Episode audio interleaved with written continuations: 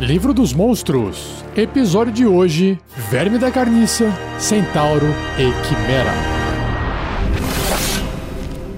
Regras do DD 5E. Uma produção RPG Next.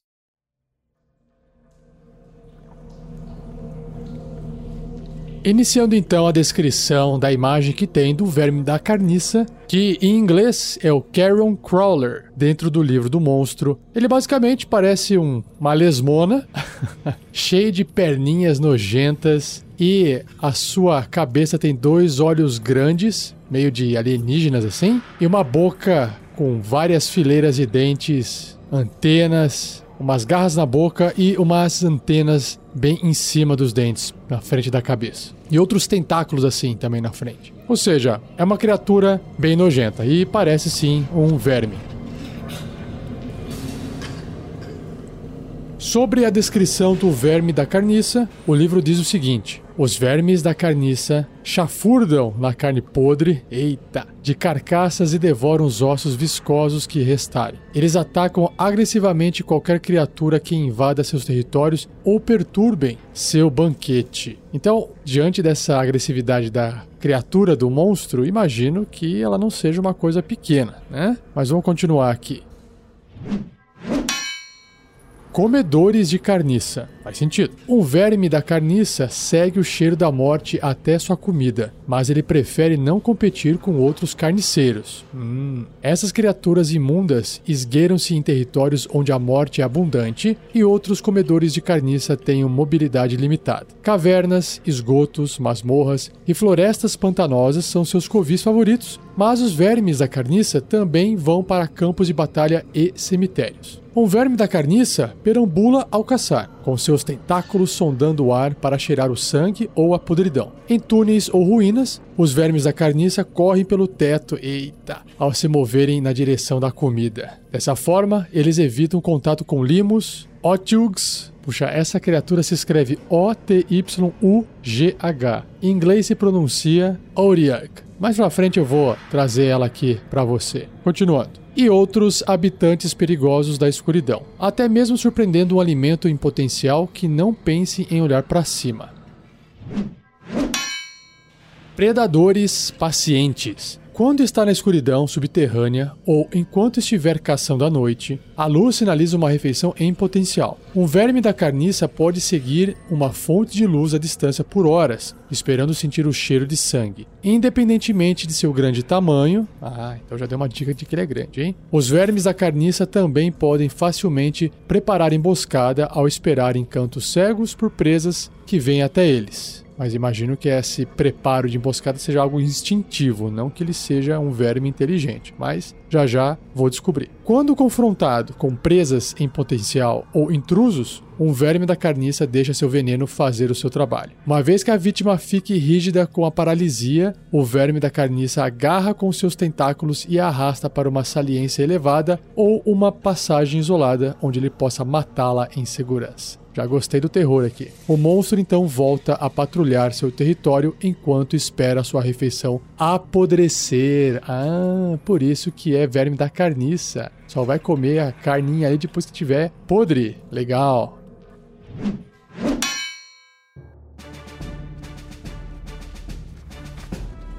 Então eu vou ler agora o bloco de estatísticas do verme da carniça e aqui diz que ele é uma monstruosidade grande. O tipo monstruosidade realmente descreve a aparência que ele tem. E grande, aquela ideia de ser do tamanho de um cavalo ou ocupar dois por dois quadradinhos no tabuleiro. E o alinhamento dele, a tendência é imparcial ou unaligned, não tem alinhamento, que é um bicho mesmo. Classe armadura 13, uma armadura natural, pontos de vida 51, tem aí bons pontos de vida, ainda mais se for ser jogado contra personagens de primeiro nível na aventura. Deslocamento 9 metros, que é o padrão, e escalada, então ele anda realmente na parede, como se nada tivesse acontecendo, de 9 metros. Sobre seus atributos força, destreza, constituição, inteligência, sabedoria e carisma, ele tem valores razoáveis aqui, até fortes, porque é uma criatura grande, né? De força, 14, destreza 13, um pouquinho acima da média. Constituição 16, já um bom valor. Agora, inteligência é 1, né? o bicho não tem inteligência quase, só vive ali. Sabedoria 12, ah, é o que permite ele fazer emboscada, então, faz sentido. E o carisma 5. Perícias, percepção mais 3, então é a única vantagemzinha que ele tem. Ele também tem sentidos visão no escuro de 18 metros, que é a distância padrão de visão no escuro, e percepção passiva de 13, porque se você pega a perícia de mais 3 para percepção, soma com 10, dá 13 de percepção passiva. Não tem nenhum idioma, né, não entende, não fala nada, e o seu nível de desafio é 2, concedendo 450 pontos de experiência caso alguém o derrote ou mate, né? E aí ele tem duas habilidades especiais, o Faraguçado e a escalada Aracnídea. Uau, vamos ver. Faraguçado. O verme tem vantagem em testes de sabedoria, percepção, relacionados ao olfato que foi o que a descrição disse, né? E a escalada aracnídea, o verme pode escalar superfícies difíceis, incluindo andar de cabeça para baixo em tetos, sem precisar realizar um teste de habilidade. Curti, legal. Então realmente ele anda tranquilão em qualquer superfície. Claro, não superfícies talvez de gelo, super lisas, né? Mas dentro do ambiente que ele vive é tranquilo. Por isso que ele realmente tem esse monte de patinha. É igual um inseto, né? Uma formiga ou, sei lá, uma centopeia que anda pela parede porque tem um monte de patas e consegue se segurar. Exatamente isso. Sobre suas ações, ele tem ataques múltiplos, ou seja, ele realiza dois ataques, um com seus tentáculos, que eu já já vou descrever, e um com a sua mordida, que é outro ataque que ele tem. Então, sobre os tentáculos, é um ataque corpo a corpo com arma, mais 4 para atingir o alvo, tem um alcance de 3 metros, é apenas uma criatura. 3 metros, ou seja, é o dobro do normal. Se você está usando um marcador de miniatura no seu tabuleiro para representar esse verme da carniça, então ele ataca dois quadradinhos de distância ali no tabuleiro para frente. Se acertar a sua vítima, ele causa 4 pontos de dano de veneno, ou 1d4 mais 2, e o alvo deve ser bem sucedido num teste de resistência de constituição com dificuldade 13, ou ficará envenenado, na condição de envenenado por um minuto. Até esse veneno acabar, o alvo ficará paralisado, que é outra condição. Olha que interessante, paralisado, o alvo permanece consciente. E aí imagina coisa horrível, né? o alvo pode repetir o teste de resistência no final de cada um dos turnos dele, terminando o envenenamento sobre si com um sucesso. E o outro ataque é a mordida, também um ataque corpo a corpo com arma, mais 4 para atingir. O alcance é menor, é um metro e meio, um alvo apenas. Só que causa mais dano. Se acertar, 7 de dano médio ou 2d4 mais 2, e o dano é perfurante também.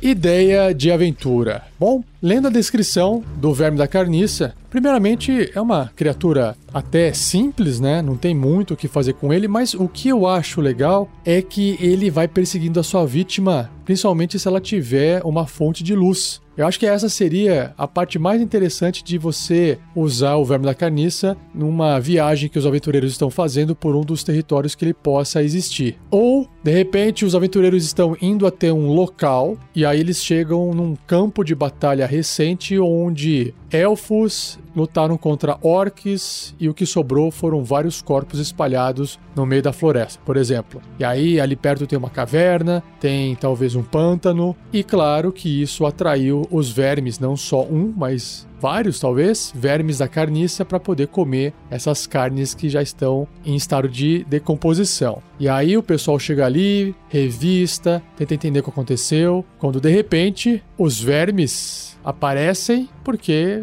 percebe que tem mais vítimas para serem mortas para poder servir de alimento para eles. Eu acho que aqui não tem muito segredo, basta você colocar uma criatura muito feia. Se você estiver jogando uma aventura mais sombria, você pode até usar o verme da carniça como um substituto para os aliens. Sabem os filmes da série do Alien? Porque apesar de não ser tão parecido, né? Eu acho ele tão nojento quanto, né? Porque a mordida dele é uma mordida que tem veneno, apesar de não ser ácido, né? Que dissolve, porque o Alien é um bicho muito forte dos filmes, né? Mas ele tem essa questão de andar pelas paredes, correr. Claro, ele anda em 9 metros de velocidade, o que é a mesma velocidade de um humano, mas já dá uma, um trabalho aí de enfrentar uma criatura dessa que tem nível de desafio 2. Então, você pode colocar os aventureiros num lugar apertado, pequeno, para para onde eles não possam correr e eles têm que se proteger de, sei lá, três, quatro vermes da carniça vindo e correndo em direção a eles pelo chão, pela parede, dando volta no túnel, dentro da masmorra ou dentro de uma caverna. E aí o combate está preparado. Bom, se você tiver uma ótima ideia para poder inventar ou para criar sobre como utilizar os vermes da carniça, uma ideia de aventura, uma ideia de combate, acesse o fórum, nosso fórum lá em rpgnex.com.br, deixe registrado por escrito a sua ideia, para que outros possam ler e até usar em suas aventuras, tá bom? Link no post desse episódio diretamente para o fórum ou basta você entrar no rpgnext.com.br e procurar ali no topo do menu Fórum. Você vai encontrar que existe ali ideias e aventuras baseadas em monstros, tá bom?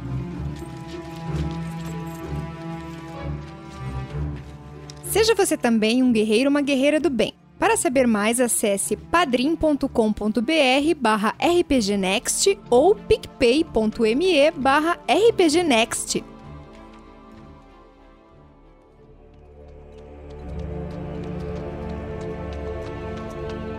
O próximo monstro é o Centauro, ou em inglês Centauro. Basicamente é uma mistura de um humanoide com cavalo. Pode ser humano, imagino eu, mas ele é uma nova criatura. Então, imaginem um humano que tem o seu corpo normal até a cintura e depois emenda-se um cavalo inteiro onde haveria a cabeça desse cavalo. Isso é um centauro. Se você puder observar, é uma coisa bem bizarra, né? Mas aqui na ilustração do livro é um cavalo, pelo menos o corpo de um cavalo com as quatro patas, assim, cavalo bonitão. E aí, quando iria chegar a cabeça do cavalo, aparece a cintura de um humano. Esse humano ele parece meio uma criatura tribal, tem uma espada bonitona assim do lado e na outra mão ele segura uma lança com uma, uma ponta bem esticada, parecendo uma lâmina. Ele tá sem roupa nenhuma, tem umas manchas, umas faixas escuras espalhadas pelo corpo, como se fosse uma pintura meio indígena, um colar de alguma coisa dourada, como se fosse de metal, e aí o cabelo dele é um cabelo moicano, é tão comprido que tá pro lado, assim. Bem legal a ilustração. Então, deixa eu ler para você aqui a descrição do centauro. Andarilhos, reclusos e leitores de presságios do ambiente selvagem, centauros evitam conflitos, mas lutam ferozmente quando pressionados. Eles vagam pela vastidão selvagem, mantendo-se distantes das fronteiras, leis e da companhia de outras criaturas.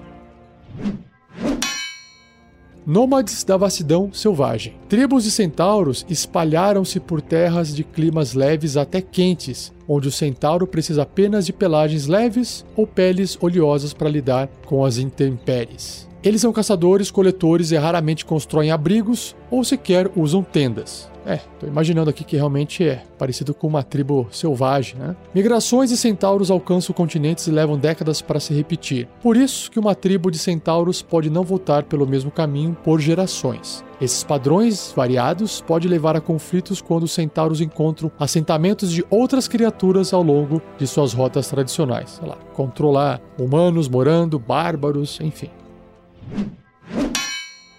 Colonos relutantes. Um centauro que não consiga manter o ritmo com o resto de sua tribo é deixado para trás. Eita. Centauros como esses desaparecem na vastidão selvagem e nunca mais são vistos novamente. Aqueles que conseguem se virar com a perda da sua tribo instalam residência entre outras raças. Assentamentos em fronteiras valorizam o conhecimento natural dos centauros residentes. Hum, interessante. Muitas comunidades dessas devem sua sobrevivência à intuição e presciência de um centauro. Para quem não sabe o que é presciência, eu não sabia, fui pesquisar, é conhecimento do futuro, uma previsão, um pressentimento. Independentemente de sua natureza reclusa, centauros negociam com elfos e com caravanas de outros humanoides benevolentes que eles encontram durante suas andanças. Um comerciante poderia salvar a vida de um centauro ferido ou velho demais para realizar longas viagens, escoltando para um assentamento onde ele possa viver pacificamente pelo resto de seus dias. Ou seja, ele pode virar um NPC de uma cidade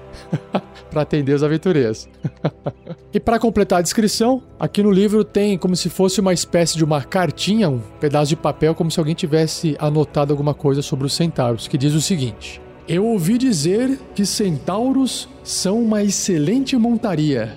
E aí, essa é a frase, e quem escreveu essa frase foi o Batley Summerfoot, ou o Batley Pé do Verão, que é um Heflin aventureiro que nunca leu Cascos da Fúria. escrito por Iriel Greyborn, ou Nascido da Cinza, é, acho que é isso, Off Sundown, do pôr do sol, sei lá. Imagina o Heaven falando: Olha, Centauros são excelentes montarias. Legal.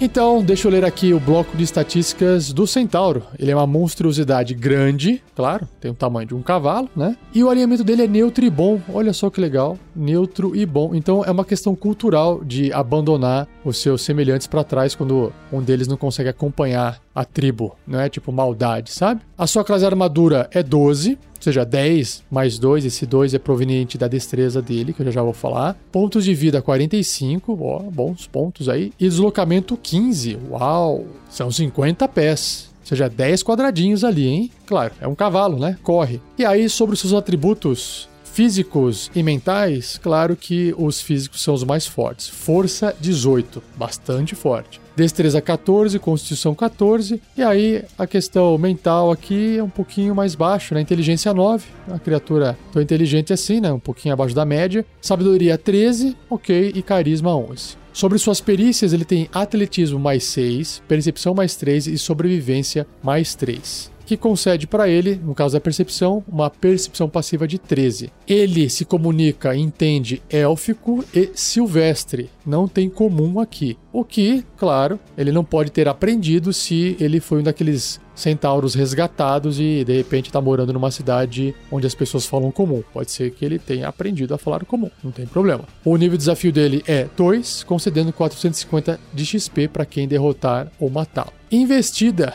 é o nome de uma habilidade que ele tem. Se o centauro se mover pelo menos 9 metros em linha reta, né, 30 pés, até um alvo, então atingi-lo com um ataque de lança montada no mesmo turno, o alvo sofre 10 ou 3d6 de dano perfurante extra. Que legal. Então ele dá tipo uma investida, um charge, né? e aí arrebenta com dano na hora que ele acertar o alvo, desde que ele percorra em linha reta esses 9 metros. E aí, sobre suas ações, ele tem ataques múltiplos. O centauro realiza dois ataques, um com a sua lança montada e outro com seus cascos, ou dois com o arco longo. Que massa, tem o arco também. Então ele tem três tipos de ataque, né? Lança montada, cascos ou arco longo.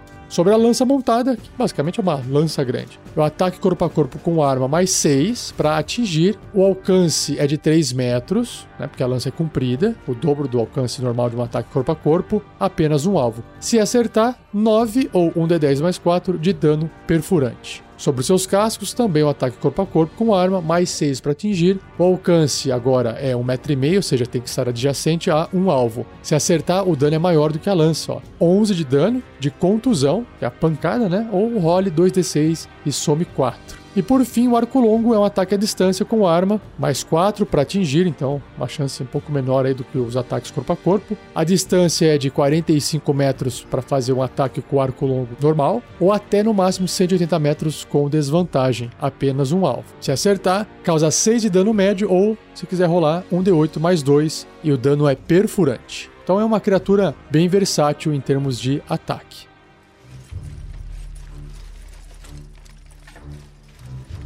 E vamos lá para uma ideia de aventura com o centauro. O que eu gostei aqui da história foi de um centauro que foi deixado para trás. Né? Por ele ser neutro e bom, alguma coisa aconteceu com ele que ele não conseguiu acompanhar a tribo. Será que eles foram emboscados por algum tipo de criatura? Ele ficou ferido e aí depois que o combate acabou, ele acabou ficando para trás sem querer? E agora ele encontrou os aventureiros ou os aventureiros o encontraram? Ou os aventureiros encontrou o centauro? E eles acabaram, não vou dizer conversando, se não tiver ninguém que fale élfico ou silvestre, não dá para conversar com ele. Ou até dá, se os aventureiros, sei lá, de repente, ah, tá aí o desafio. Os aventureiros então encontram um centauro. Esse centauro ele tá machucado, ele aparenta ser uma ameaça, até porque ele pode se portar de forma agressiva contra pessoas que ele não conhece, ainda mais porque ele tá machucado. E aí os aventureiros que aparecem até podem achar que aquilo é um monstro, ele é perigoso, enfim, Depois desse roleplay inicial de tensão e perigo, claro que o Centauro acaba não atacando quem não é inimigo dele, apenas ele vai se defender. Aí de repente eles entram numa espécie de diálogo onde se os aventureiros só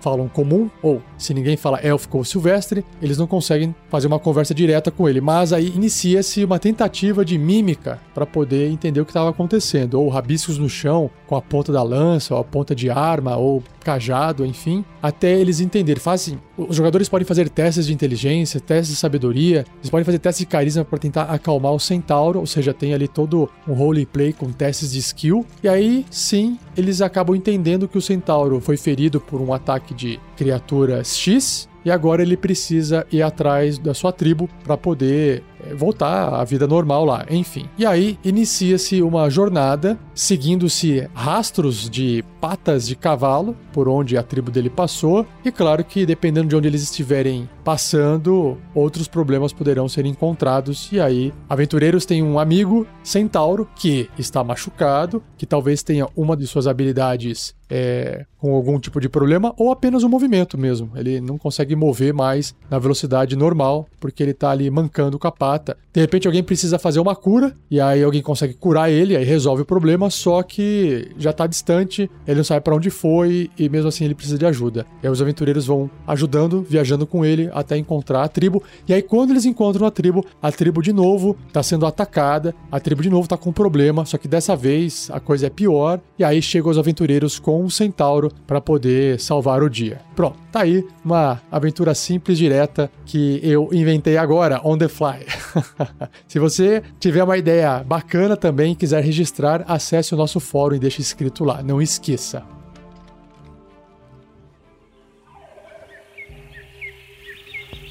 Por fim, a última criatura do cast de hoje é a Quimera. Uma criatura mitológica. Não que o centauro não fosse, né? Mas a, a Quimera aqui é bem conhecida, é bem famosa. Descrevendo a imagem que tem no livro, a quimera basicamente é uma mistura de vários bichos, né? O corpo principal parece ser de um leão, ou seja, você tem ali a cabeça do leão, as duas patas na frente, um leão. Só que do lado direito sai uma outra cabeça de um dragão vermelho e do lado esquerdo uma outra cabeça que é de um bode. E aí o corpo segue para trás, ainda sendo de leão, tem a juba e tal. Só que no fundo as patas não são mais de leão, são patas de bode. E aí tem um rabo que é o rabo do dragão vermelho e a quimera tem um par de asas também de dragão vermelho. Então é uma mistura de leão com bode ou cabrito e dragão vermelho.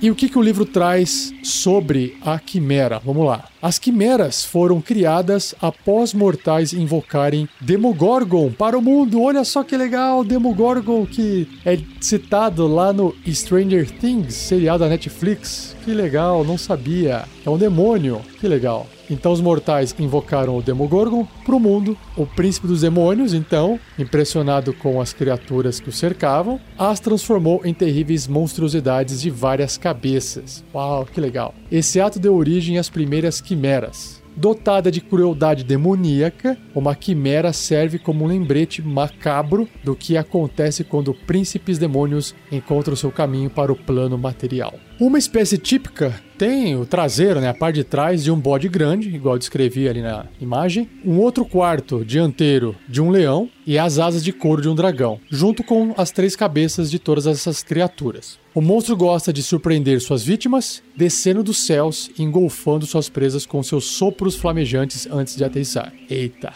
já tô vendo que essa criatura é forte. Criatura conflituosa. Imagino, né? Três criaturas misturadas não deve dar coisa boa. Uma quimera combina os piores aspectos de suas três partes. Sua cabeça de dragão a leva a saquear, pilhar e acumular grandes tesouros. Sua natureza leonina a impele a caçar e matar criaturas poderosas que ameacem seu território. Então tá, é pilhar, né, pegar tesouro, matar, caçar e a sua cabeça de bode concede-lhe uma veia cruel e teimosa que a obriga a lutar até a morte. Putz, é, é assim mesmo. o bicho teima e não vai terminar de combater até morrer. Esses três aspectos levam a quimera a demarcar um território de até 15 km de extensão. Ela caça animais selvagens, vendo as criaturas mais poderosas como rivais a serem humilhados e derrotados. Seus maiores rivais são os dragões, grifos, mantícoras, peritons e viverns. Esse monte de criatura, eu ainda vou fazer episódios futuros para falar sobre elas. Quando caça, a quimera procura por meios mais fáceis de se divertir. Olha, a bichinha se diverte, olha que legal. Ela aprecia o medo e sofrimento das criaturas mais fracas. O monstro frequentemente brinca com suas presas, igual o gato, né? Terminando um ataque prematuramente e deixando uma criatura ferida e aterrorizada antes de voltar para acabar com ela. Caramba. Servos do Mal. Embora as quimeras estejam longe de serem astutas, seu ego dracônico as torna suscetíveis à bajulação e presentes. Ah. Se lhe for oferecido comida e tesouros, uma quimera pode poupar um viajante. Um vilão pode convencer uma quimera a servi-lo ao mantê-la bem alimentada e seus tesouros bem guardados. Já gostei, hein? Legal.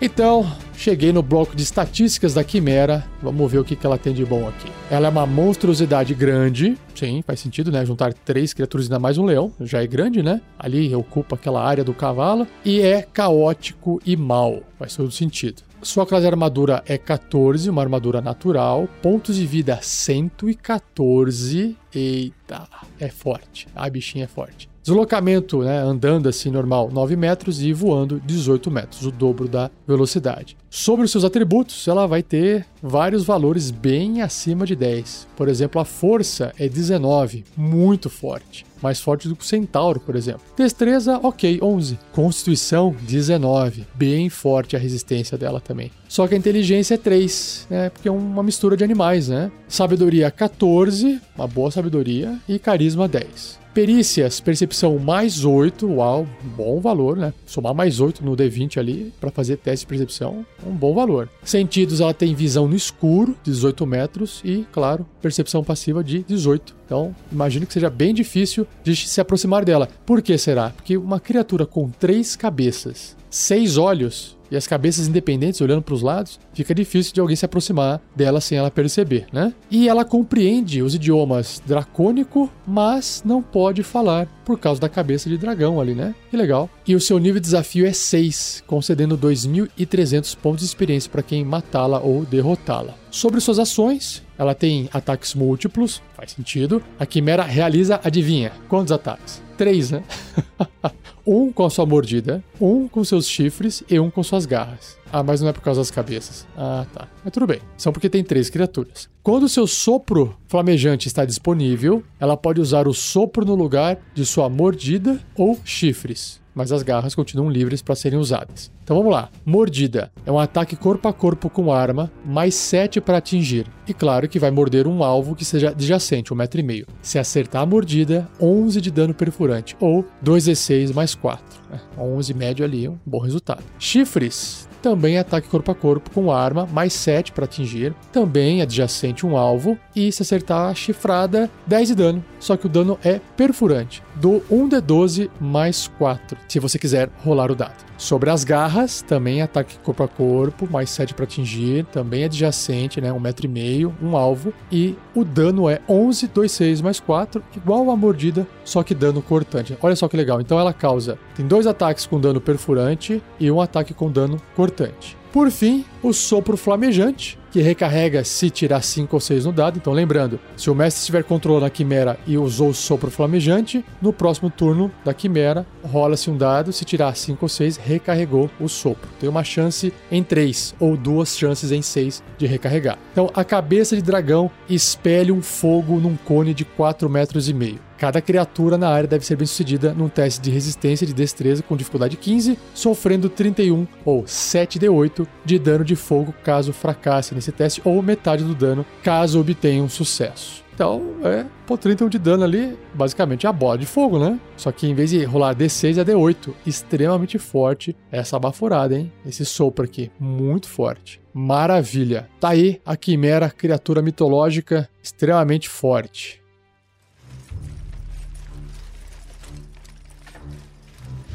Ideia de aventura. Bom, a parte que eu mais gostei aqui da história foi essa questão dos servos do mal. Então, primeiro, imagino eu que daria para poder usar uma quimera, que é uma das primeiras quimeras que o Demogorgon criou, né? E aí essa quimera desde então está por aí em algum lugar. Só que Aqueles mortais que invocaram o demônio, o Demogorgon, não eram mortais que eram bonzinhos, né? Então já eram cultistas ali malignos. E aí, o que acontece? Existe lá no fundo aquela necessidade daquela quimera, que é uma monstruosidade que foi transformada, né? De obter poder, de exatamente o que está falando ali sobre os conflitos, né? Quer pilhar, quer saquear. E outra, essa ideia de que a quimera, você não precisa ter várias quimeras espalhadas. Você pode ter, de repente, duas, três. O círculo que foi construído para invocar o Demogorgon, sei lá, tinha cinco pontas. E aí eram cinco cultistas, então existe no mundo apenas cinco quimeras. E aí existe alguém, não importa quem, um vilão,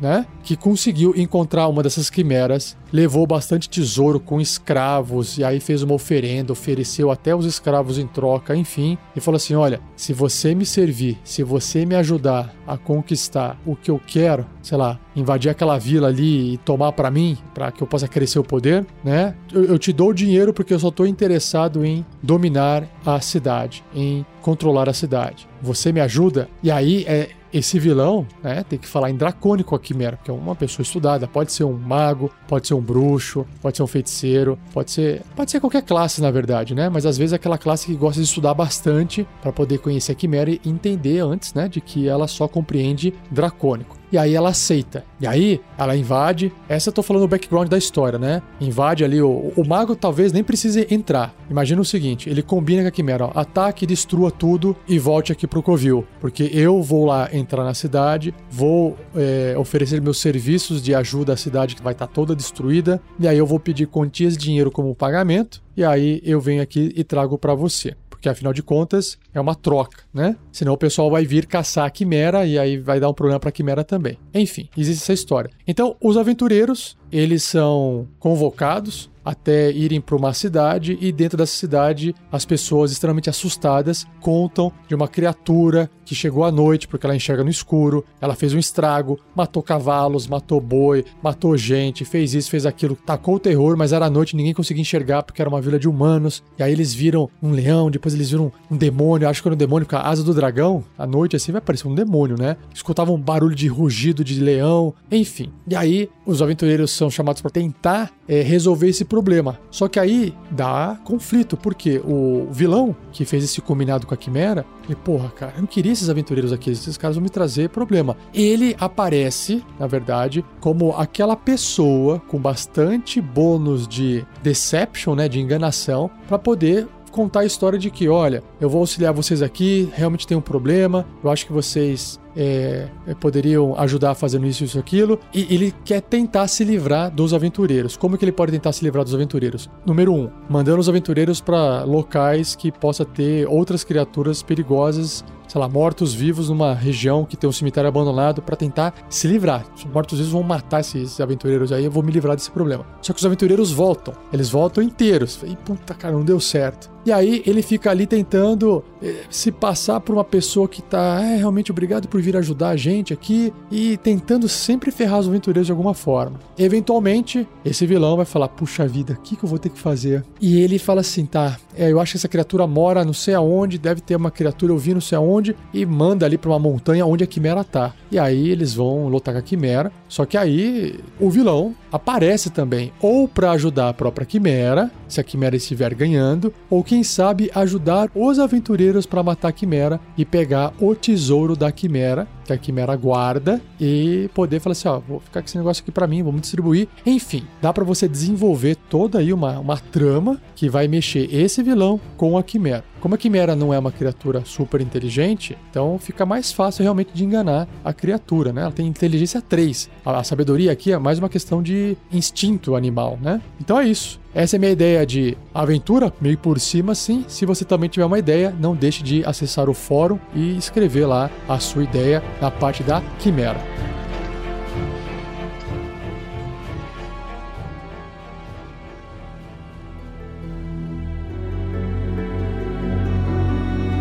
E assim eu encerro mais um episódio do Regras do D&D 5e, versão Livro dos Monstros. Se você gostou, comente, diga que você gostou, escreva, por favor, no post. Eu também quero saber o que você está achando, dê seu feedback. Se você tiver dúvidas, escreva para mim em rafael47@rpgnext.com.br ou nos próprios comentários de onde você está ouvindo esse podcast. Eu pretendo juntar essas perguntas e depois mais para frente fazer um episódio respondendo todas elas. Não esqueça de compartilhar esse episódio, que é extremamente importante, ajuda no projeto bastante. E um agradecimento aqui ao Gleico Vieira Pereira, o editor desse podcast. E não deixe de visitar nossas redes sociais: Facebook, Twitter, Instagram e YouTube, onde a gente faz as nossas lives e também publicamos esses episódios em áudio. E não perca o próximo episódio, onde eu irei abordar as criaturas Chu, Mentor ou Mantor e o Cocatriz. Beleza? Muito obrigado, um abraço e até o próximo episódio.